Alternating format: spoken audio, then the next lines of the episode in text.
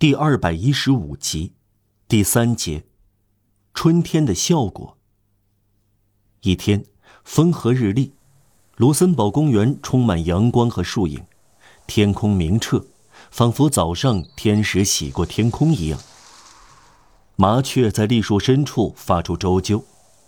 玛丽与斯向大自然敞开心扉，她一无所思，生活和呼吸着，经过长凳。少女向他抬起眼睛，两对目光相遇。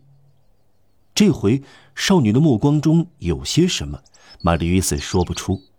什么也没有，却什么都有。这是奇异的闪光。他垂下眼睛，他继续踱步。他刚看到的不是一个孩子天真而朴实的目光，这是。半张开的神秘的深渊，然后又突然闭上了。凡是少女都有这样看人的一天，那个人就要倒霉了。一颗还没有自知之明的心灵投出的第一瞥，犹如天空中的晨曦，这是闪光的未知物的苏醒。这种出人意料的光，突然朦胧的照亮了值得崇拜的黑暗。由当今的全部纯真和未来的全部激情组成，什么也不能表达其危险的魅力。这是一种不确定的温情，虽随意显露出来，却有所期待。这是一个陷阱，天真无邪，在不知不觉地张开，无意中不知不觉地捕捉住人心。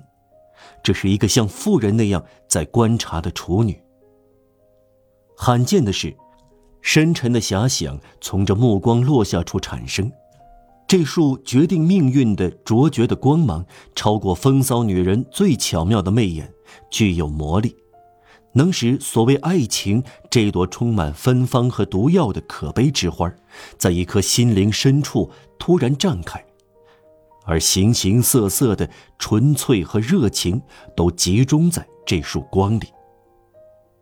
晚上，玛丽伊斯回到她的陋室里，看看自己的衣服，头一次发觉到卢森堡公园散步，穿上这身日常衣服，就是说戴一顶笛子旁已经破损的帽子，穿一双车夫的笨重靴子，穿一条膝盖处发白的黑长裤和一件肘子发白的黑外衣，显得不干净、不合适。